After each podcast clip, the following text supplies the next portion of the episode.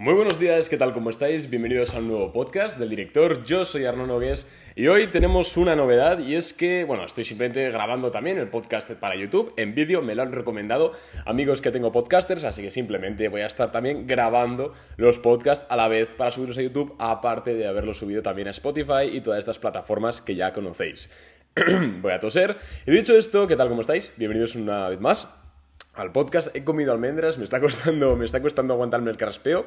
Pero hoy vamos a estar hablando sobre, em, sobre España, si es buena idea tener acciones españolas, si es mala idea tener acciones españolas, qué podemos esperar también del comportamiento del IBEX 35 y también pues de la economía de España en general. Que si queréis un spoiler para ver simplemente esta parte y olvidaros no tengo muy buenas perspectivas sobre mi país, el país en el cual estoy viviendo ahora mismo.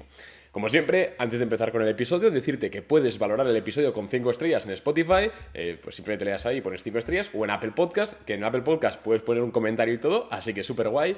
Y si estás viendo el vídeo en YouTube, pues simplemente le puedes dar me gusta, que pues se agradece. Dicho esto, vamos ya con el vídeo, con el vídeo, con el podcast.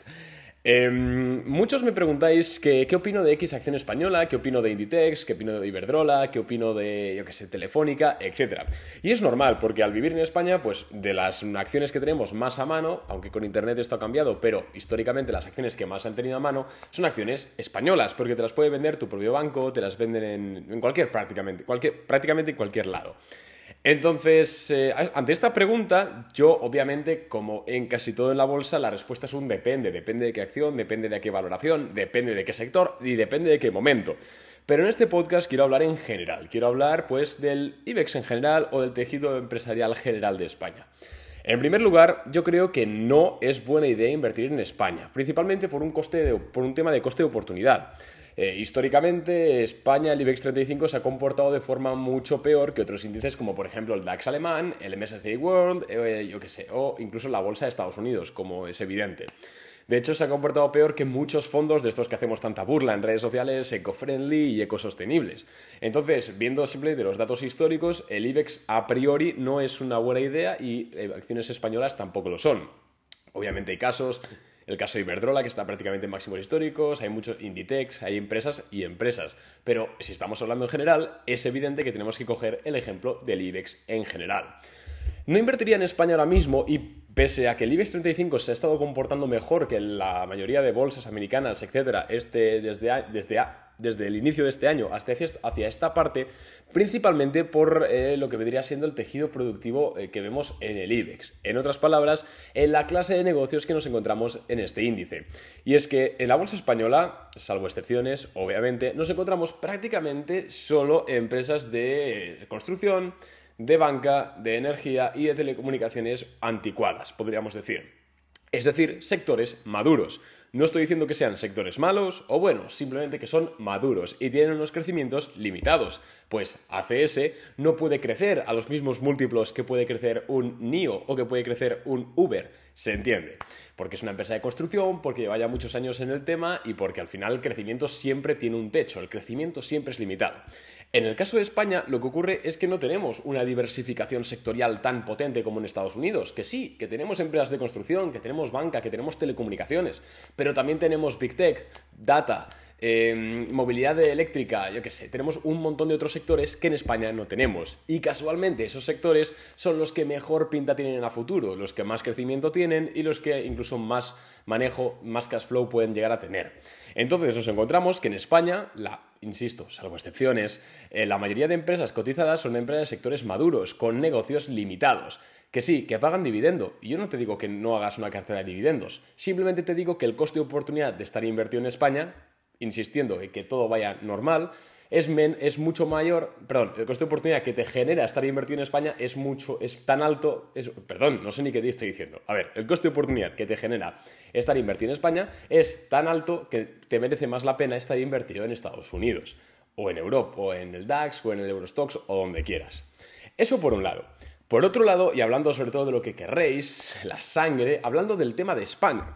La mayoría de empresas que cotizan en España, insisto, obviamente hay otras que son multinacionales, pero la mayoría tienen la base de su negocio en el propio país, en España, e incluso muchas otras en Latinoamérica, pero sobre todo en España. ¿Qué ocurre? Que viendo los últimos datos macroeconómicos que estamos viendo en el mundo, pues la alta inflación, eh, los recortes en las previsiones del PIB, el, más que posible alto desempleo que se va, va a desembocar de esta situación, de esta inflación que vamos a ver muy muy seguramente, pues la verdad es que España se queda como uno de los sitios menos favorables para tener un rendimiento empresarial. Y es que Europa en general, ya hemos hablado de esto varias veces, si no en el podcast premium de Boring Capital Plus lo he comentado, pero en Europa en general lo que tenemos es que tenemos una inflación súper alta, además agravada por el tema de Rusia que nos toca muy de cerca, y además de esto, los tipos de interés todavía no los han subido. De hecho, hoy, que es 9 de junio cuando estoy grabando esto, se reúne, eh, da la comparecencia al Banco Central Europeo sobre su decisión de tipos de interés, que va a ser cero y van a decir cuándo los empiezan a subir. Mientras que por el otro lado tenemos a Estados Unidos que desde marzo ya ha estado subiendo décimas los tipos de interés.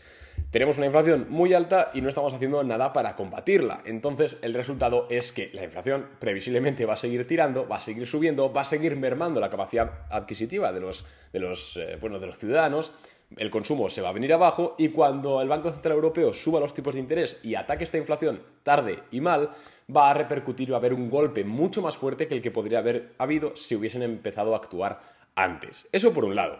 Pero es que ya no es solo que esté mal Europa, sino que es que si vamos a lo que es España como país, España, Italia y Grecia son tres de los países de la Unión Europea que más tiran de deuda, de deuda pública, financian sus eh, exportaciones, financian su sí, su, pues, actividad empresarial, iba a decir, financian sus operaciones, España, Italia y Grecia, con deuda. Y sí que es cierto que Grecia lleva unos cuantos, lleva un tiempo, de un tiempo a esta parte ha estado saneando esta parte, pero España y Grecia no lo han estado haciendo. Entonces, eh, lo que ocurre es que tenemos un país en el cual dependemos muchísimo de la deuda para funcionar. ¿Qué ocurre? Que cuando la deuda está barata, está genial, funcionamos y ya está. Pero si suben los tipos de interés, sube el precio del dinero, sube el precio de la deuda. Y España va a tener problemas para seguir con el mismo ritmo que ahora. Problemas no, o sea, no va a poder seguir con el mismo ritmo de ahora. O recorta eh, gasto público, que seguramente lo va a tener que hacer, o, eh, o recorta gasto público. No hay otra opción. Entonces, este recorte de gasto público, este recorte de todo, lo que va a implicar es que, pues, más desempleo, eh, pues, bajadas de sueldos, etc. Y esto sumado a una inflación alta, eh, sumado también a, pues, la economía en general que seguimos ahora mismo, con la gasolina alta, con los carburantes altos debido al tema de Rusia, Ucrania, etc., pues tenemos un país, una economía que previsiblemente se va a comportar peor que sus homólogos europeos y ya ni te digo que Estados Unidos. Volviendo al tema de la inversión, entonces, estar invertido en España, en el IBEX 35, es algo que, insisto, depende de la acción, pero tiene bastantes números de salirte mal, sobre todo a medio largo plazo. A corto plazo igual te sacas algún buen trade, etcétera. Depende muchísimo del tema, obviamente. Pero sí que es cierto que en general, a medio largo plazo, España pinta mal. Y como hemos hablado antes, muchas de estas empresas tienen sus principales negocios en el propio país, en España. Y si en España, que ya de por sí suele haber bastante paro eh, estacional, y permanente y estructural, ya de por sí esto, sumado a que la inflación hace que la gente diga, hey, no voy a gastar tanto en tonterías, que eh, todo está subiendo de precio.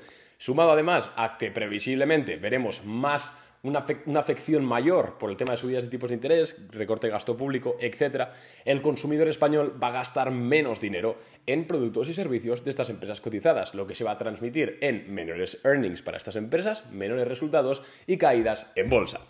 Obviamente es mi opinión, obviamente no sé nada, no, tengo, no soy un oráculo, no tengo ninguna bola de cristal, pero sí que es cierto que si me preguntas, oye Arnau, ¿inviertes en Estados Unidos o en España ahora mismo? Pues la verdad es que yo personalmente la respuesta la tendría bastante clara. Esto, insisto, no quita que haya empresas de alta calidad cotizando en España. Yo, de hecho, conozco varios nombres propios y de algunas que me gustan bastante. De hecho, he tenido el placer de hablar con esos directivos. Y son gente de 10, un equipo de 10 y tiene muchísimo potencial. Pero, hablando en general y hablando, digamos, eh, de lo que le recomendaría a mi madre, a mi padre o a mi amigo, yo no recomendaría invertir en España. Dicho esto, un abrazo, en los comentarios. Em, a los de YouTube y en Instagram, a los, de, a los del podcast, un abrazo y nos vemos en el siguiente. Chao.